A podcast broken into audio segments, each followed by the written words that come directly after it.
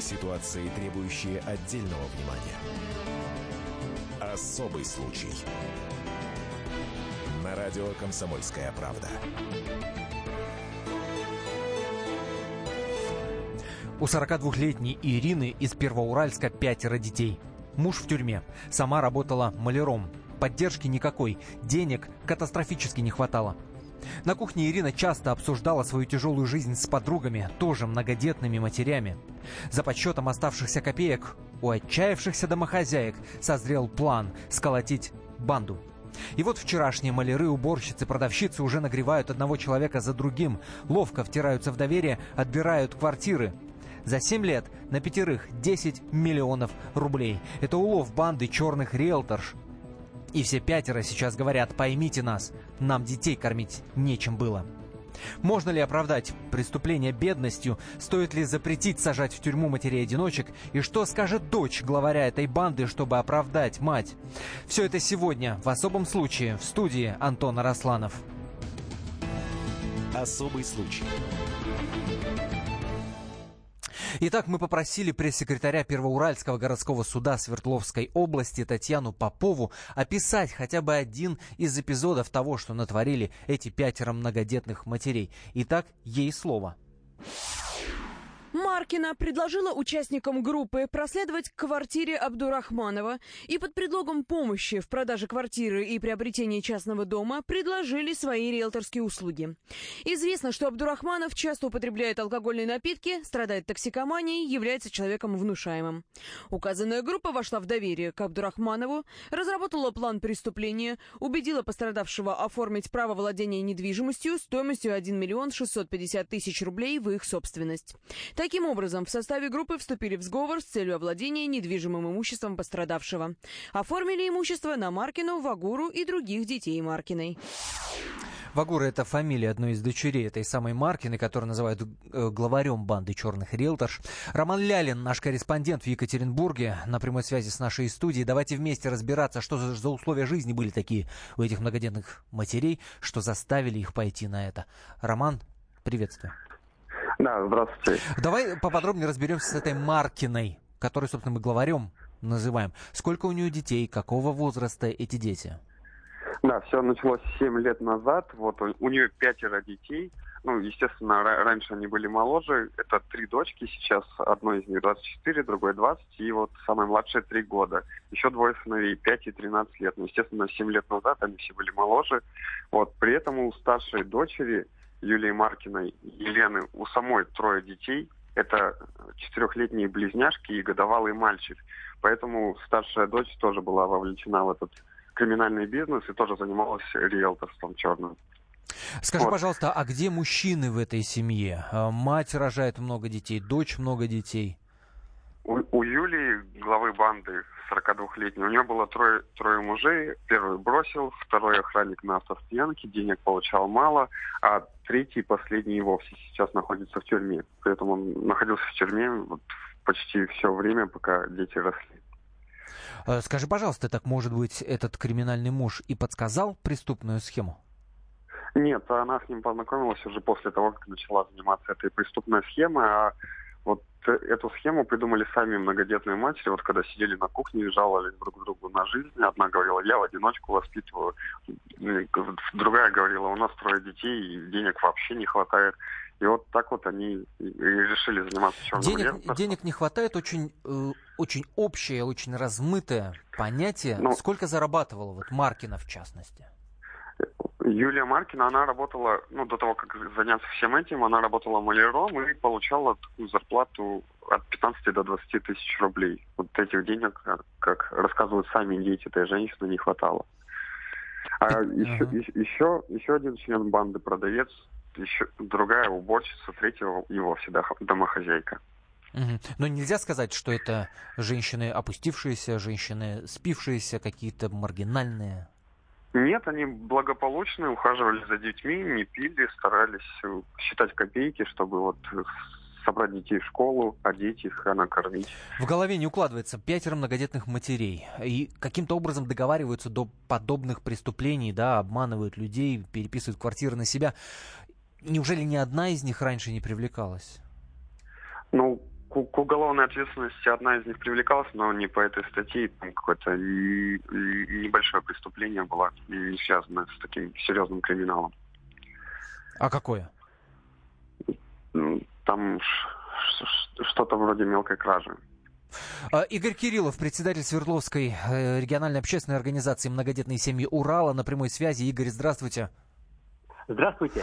Э, я так понимаю, что вы готовы вступиться за этих матерей. Э, скажите, пожалуйста, сколько вообще вот многодетные семьи на Урале на детей получают? Зарплата зарплатой, но к этим 15-20 тысячам еще какие-то деньги надо прибавить? Пособия достаточно мизерные, поэтому э, большинство многодетных э, с, большими, э, с большим количеством детей являются малоимущими. И э, такая проблема существует – которая вот толк, толкнула конкретно этих а, матерей на преступление. Ну, мизерные это какие? Назовите суммы. А... Чтоб мы все ахнули и сказали, да, мы понимаем этих матерей. Каждый бы пошел обманывать. Вы знаете, буквально а, порядка 100 или тысячи рублей на ребенка а, там в зависимости еще э, является он малоимущим или не является, семья является малоимущей или не является. То есть эти, эти деньги... Они, среднюю дайте, э, дайте среднюю какую-то примерную. Порядка тысячи рублей в месяц. Тысяча рублей в месяц. Да, математика да. грустная у нас получается. Я правильно понимаю, что на вопрос, можно ли оправдать вот подобные действия этих матерей бедностью, вы однозначно отвечаете «да». Однозначно, конечно, ответить сложно. Преступление нельзя оправдывать. Но э, есть однозначно есть проблема э, малой обеспеченности детей. Ее нужно поднимать, чтобы каждый ребенок, на каждого ребенка государство планировало и выделяло большие деньги, чтобы даже Вы говорите государство, правильно ли я понимаю, что именно государство виновато в том, что эти многодетные а, матери пошли на это преступление, людей обманули, квартиры отобрали? Государство виновато?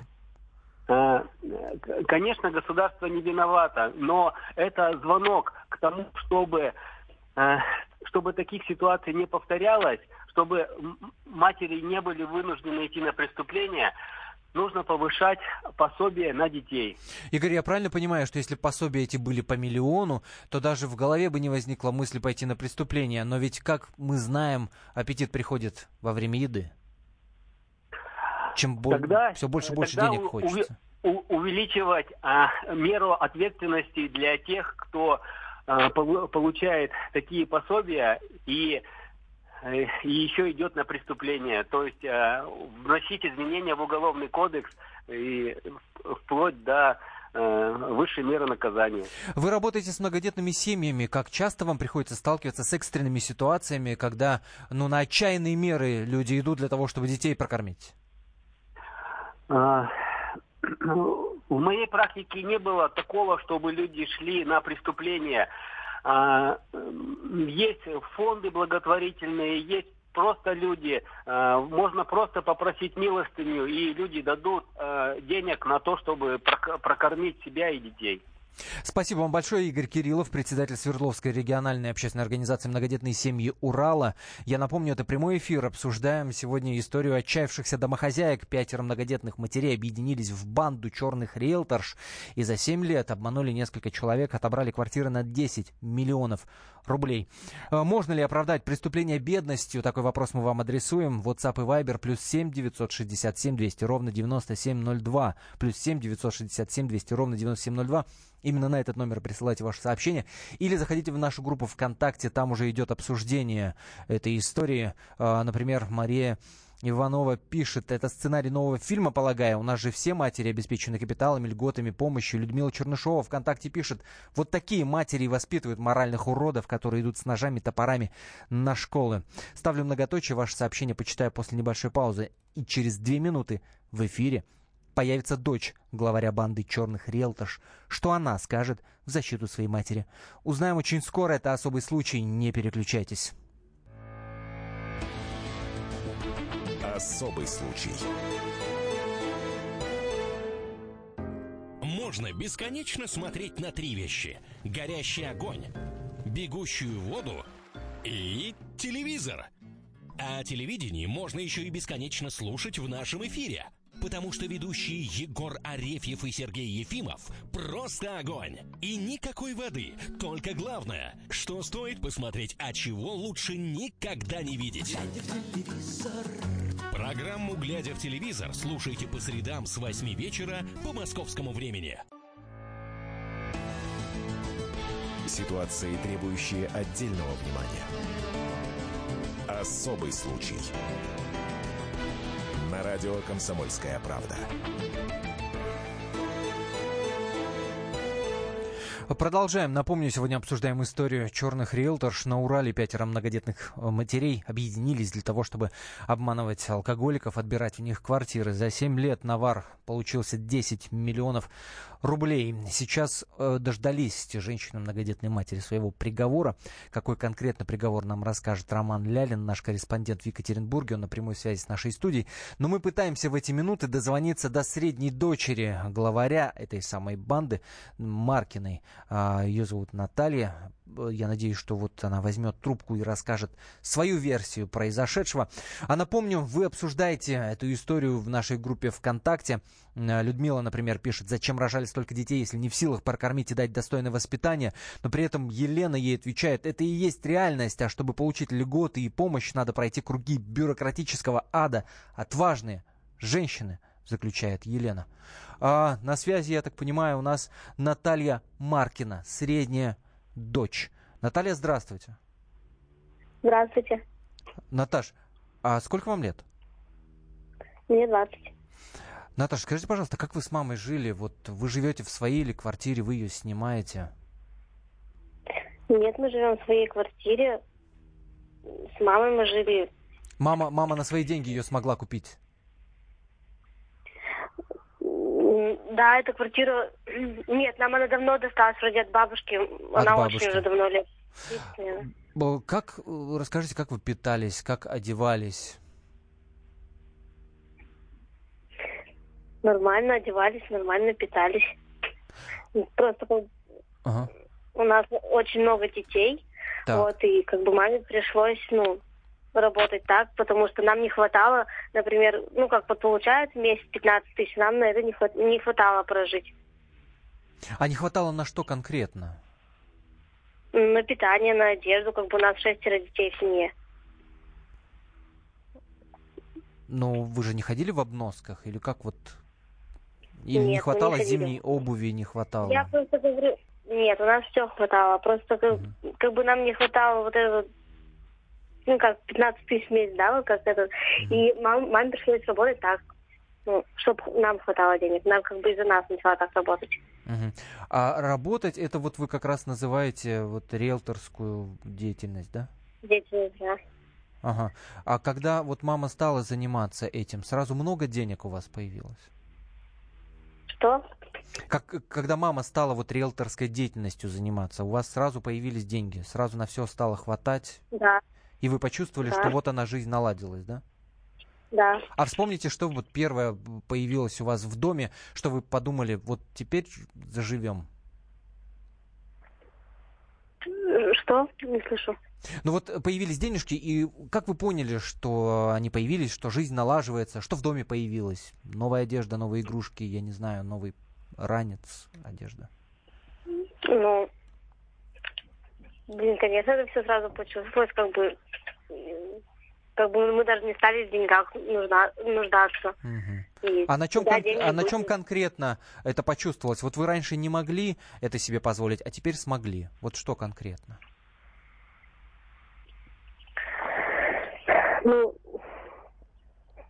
как бы раньше как бы мы на все как бы, ну как сказать, экономили, Мгм. а потом как бы не, не экономили. Как бы. Ну, это, блин, мы ездили везде, потом сразу и в кино и с детьми ходили, и там в лагеря их на- как бы начали отводить. А раньше у нас такого не было. А где папа ваш? Папа тоже в тюрьме. А за что он сидит? Тоже, э, ну, мошенничество тоже. Мошенничество. Скажите, Наташа, а вы знали, как достаются эти деньги? Вы знали, чем мама занимается или нет? Э, ну, как бы, нет, я не совсем знала, меня не ставили в курс дела, потому что я еще была маленькая. Ну, как бы, ну, не, как бы я не спрашивала.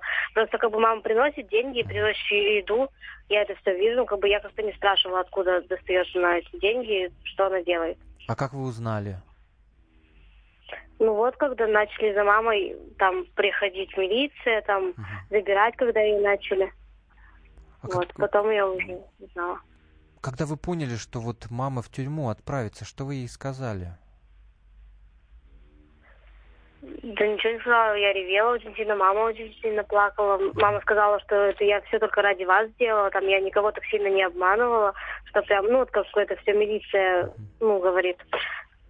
Как бы такого не было. Э, Ничего не сказала. Сказала, что я пока что буду с детьми, чтобы она не переживала, что к ней буду ездить.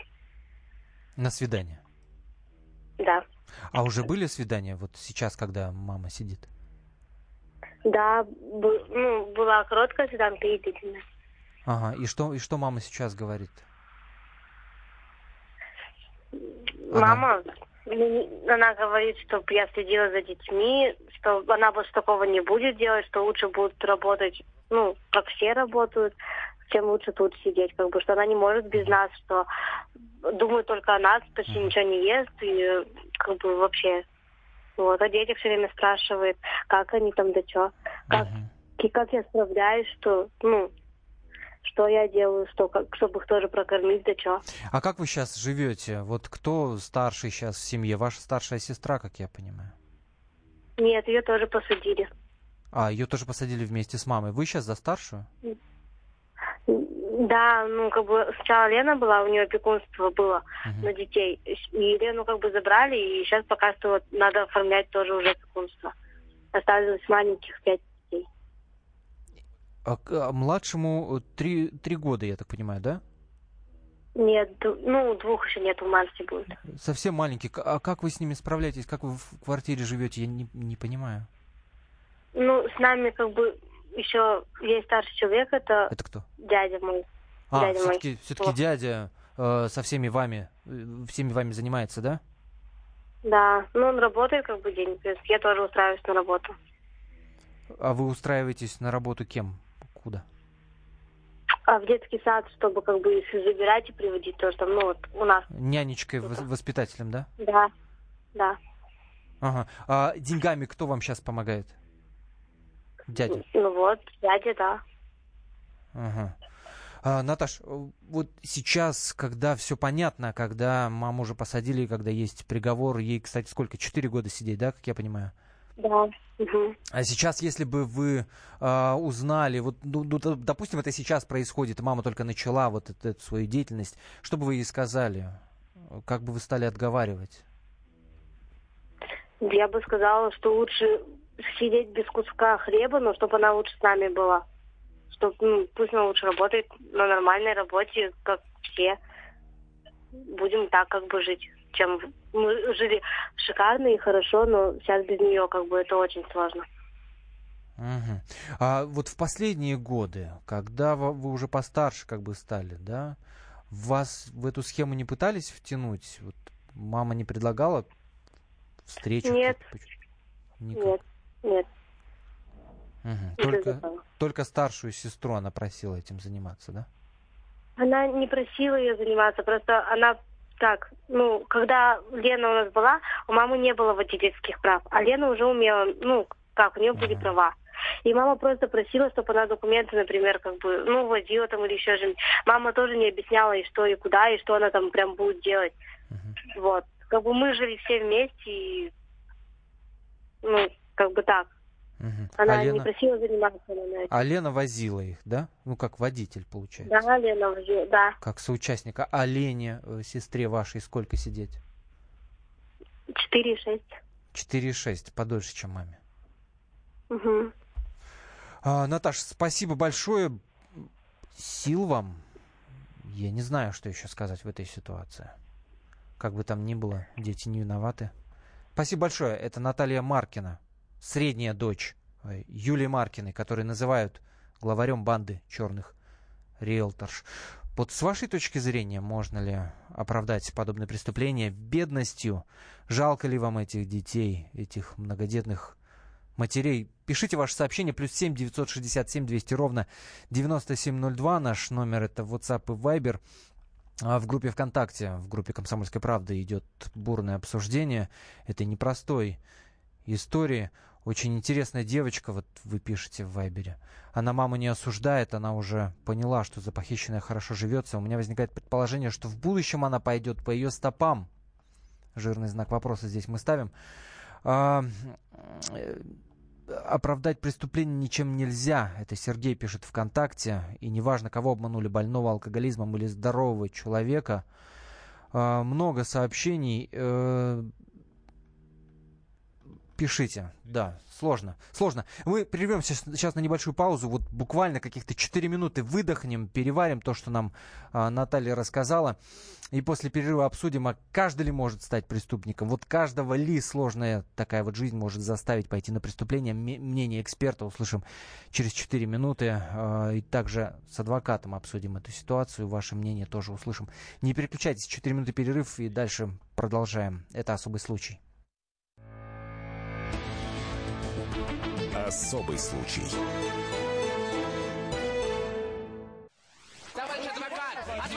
Спокойно, спокойно. Народного адвоката Леонида Альшанского хватит на всех. Юридические консультации в прямом эфире. Слушайте и звоните по субботам с 16 часов по московскому времени. Ситуации, требующие отдельного внимания. Особый случай. На радио «Комсомольская правда». В студии Антон Арасланов разбираем детально историю уральских многодетных матерей. Пять, пятеро женщин сколотили банду черных риэлторов, алкоголиков разводили на то, чтобы они переписывали квартиры на них. И за 7 лет 10 миллионов рублей таким образом заработали. Сейчас банду осудили. Сидят женщины от 4 до 9 лет. Э, каждая из них получила. И буквально до перерыва мы разговаривали со средней дочерью э, Юли Маркиной, которая называет главарем центром мозговым этой самой банды. 19 лет э, девочка. Вот сейчас все по сути, на ней, получается, держится. Прямой эфир, WhatsApp и Viber, плюс 7 967 200 ровно 9702. Ваше мнение, суждение по этой истории я читаю. А, у меня трое детей, а, работаю на трех работах, супруга работает, на все хватает, не шикуем, но хватает. О чем думают люди, когда идут на преступление? Явно не о детях. Здорово вообще. Женщину посадили на 4 года за риэлторские махинации, а Пинкевича, застройщика ЖК Царицына, еще нет. Он несколько тысяч дольщиков надул в среднем от 5 до 7 миллионов рублей каждого. Молчание уже около года. Я понимаю, если бы они с этих квартир, следующее сообщение, жировали, они максимум этими квартирами, если поделить на всех, закрыли основные расходы. И даже на учебу детей не хватит. Она соврала пару раз, это о Наталье, о дочери, да, этой Маркиной, вы пишете. А, вернее, оговорилась сначала одно, потом противоположное, так что яблоня, ябло, а, яблоко от яблони недалеко упало. А, на преступление, по всей видимости, они пошли уже от безысходности. Нельзя сказать однозначно, что виноваты они или нет. Доля вины власти здесь тоже присутствует. Как можно на тысячу рублей э, и способен ребенка прокормить месяц хотя бы одного? Это Талгат нам пишет и добавляет, что материнская любовь порой безгранична и слепа, и способна на такие, к сожалению, безумства. Э, Эльдар пишет, когда не хватает денег, нормальные, нормальные люди идут работать, а не воровать, и детей рожают не для пособия, а для себя. То, что они многодетные, не имеет никакого значения. Иначе так каждый себе оправдание придумает для себя любимого. Очень важный вопрос, Эльдар, вы поднимаете. А, ответить на него, я надеюсь, сможет а, Артур Риан, заведующий лабораторией профилактики асоциального поведения в Высшей школе экономики. Артур Александрович, здравствуйте. Здравствуйте.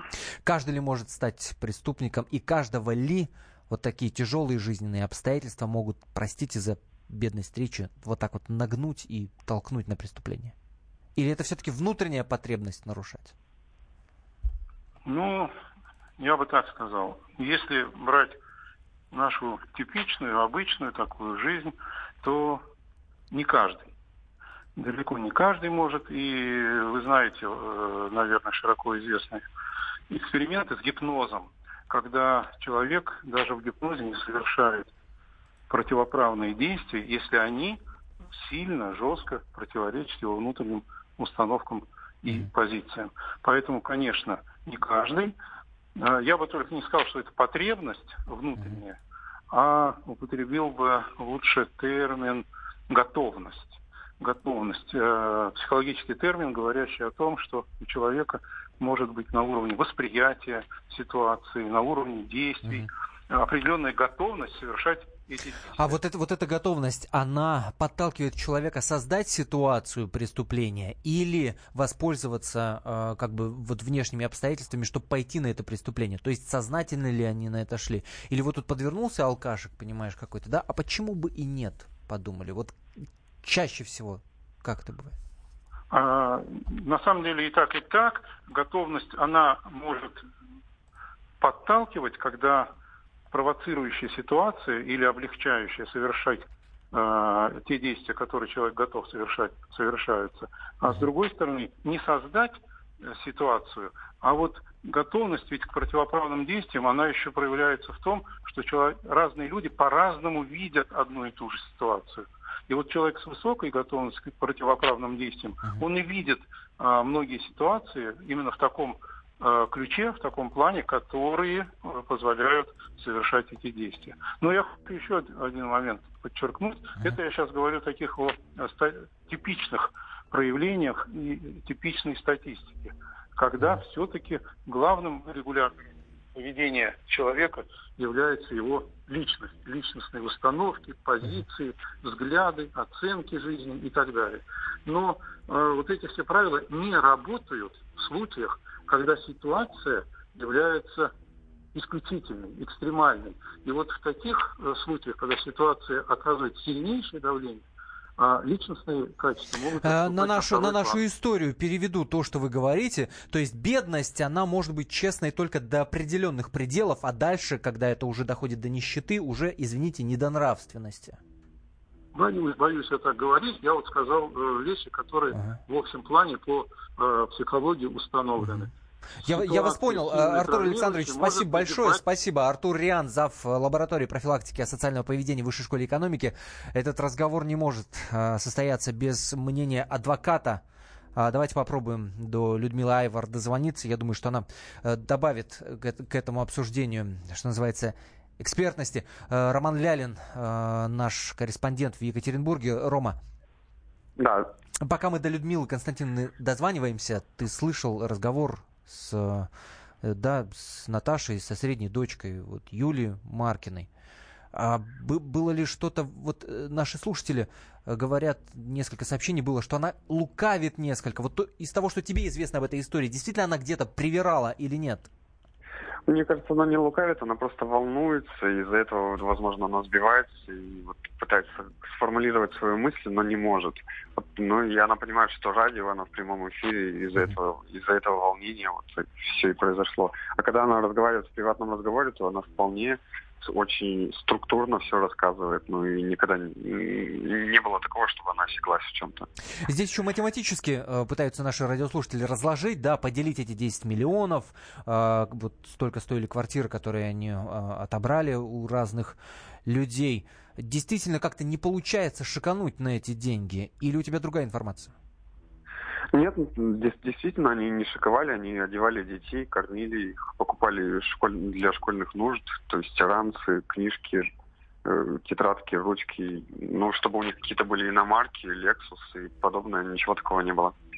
Ну, глядишь, если бы не поймали, то, может быть, и было бы. Кстати, а как поймали, как произошло так, что 7 лет им удавалось скрываться, а тут на тебе, всех посадили?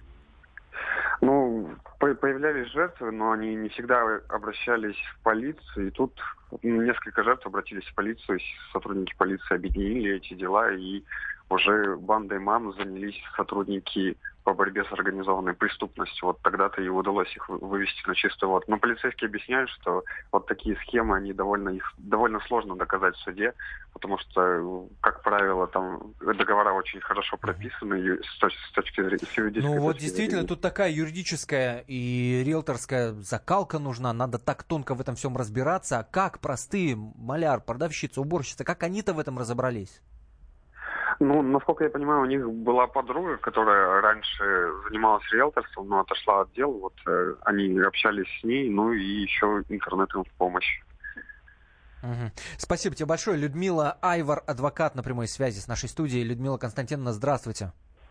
Здравствуйте. А, помогите понять, вот по практике, 4 года тюрьмы э, для многодетной матери, пятеро детей. Правда, ну, надо говориться, что на момент приговора троим, трое были совершеннолетние. Это мягкий приговор или нет? Ну, это достаточно мягкий приговор, э, потому что а, вообще за такое э, преступление, это, наверное, мошенничество, скорее всего, квалифицировалось, да, да. А, приговор должен был бы быть в два раза пожестче. И в данной ситуации, с моей точки зрения, учитывались ряд смягчающих вину обстоятельств, которые у нас прописаны в 61 статье Уголовного кодекса Российской Федерации. Угу. И это в первую очередь дети или нет? Ну, это э, ряд смягчающих. Да, вот в данном случае несовершеннолетнее наличие малолетних детей у виновного.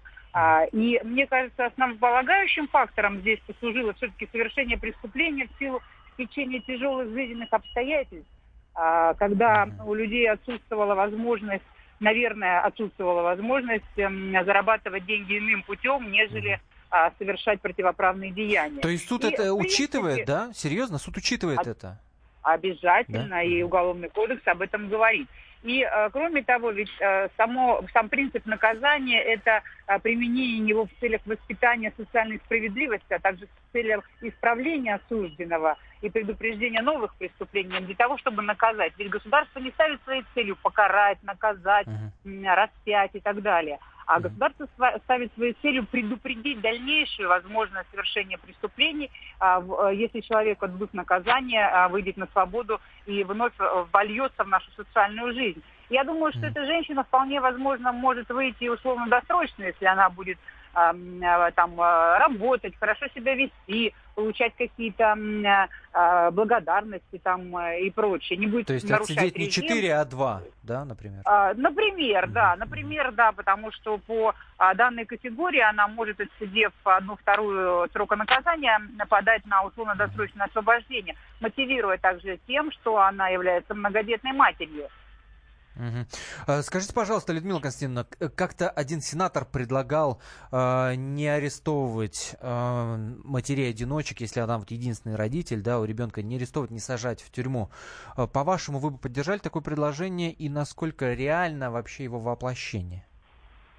Ну, с моей точки зрения, воплощение нереально, и я бы его не поддержала в том плане, что это может породить а, совершения преступления в таком состоянии. Вы знаете, вот у нас многие женщины, которые в СИЗО находятся, а, могут найти разные способы забеременеть от какого угодно а, особи мужского пола для того, чтобы изменить себе меру пресечения. Что это даст? Это даст всплеск рождаемости, с одной стороны, или беременности, да, это, наверное, хорошо для государственной политики.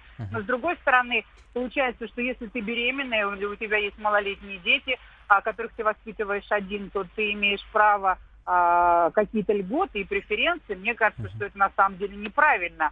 А, и в данном случае а, надо сначала, наверное, все-таки заниматься предупредительными мерами профилактики совершения преступлений, а не м, мерами... А, ну, гуманизация, да, это хорошо, но не до такой степени потому что все это может трансформироваться в некое подобие гуманизации. Я услышал вас. Спасибо большое. Людмила Айвар, адвокат на прямой связи с нашей студией. А, пару сообщений еще, наверное, успею зачитать. В Вайбере, например, есть такое. Не жалко. Времена всегда тяжелые. Если все оскотинятся, что станет? Так и убийц можно оправдывать. А эти рано или поздно дошли бы до такого. Легкие деньги быстро затягивают. Неужели многодетную мать отправили в заключение? Да, отправили.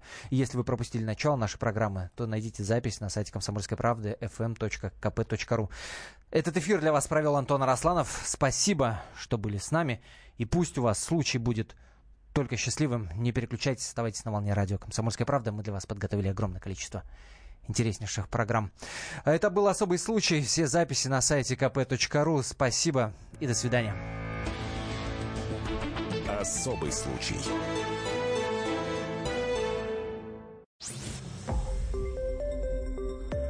Радио «Комсомольская правда». Более сотни городов вещания и многомиллионная аудитория.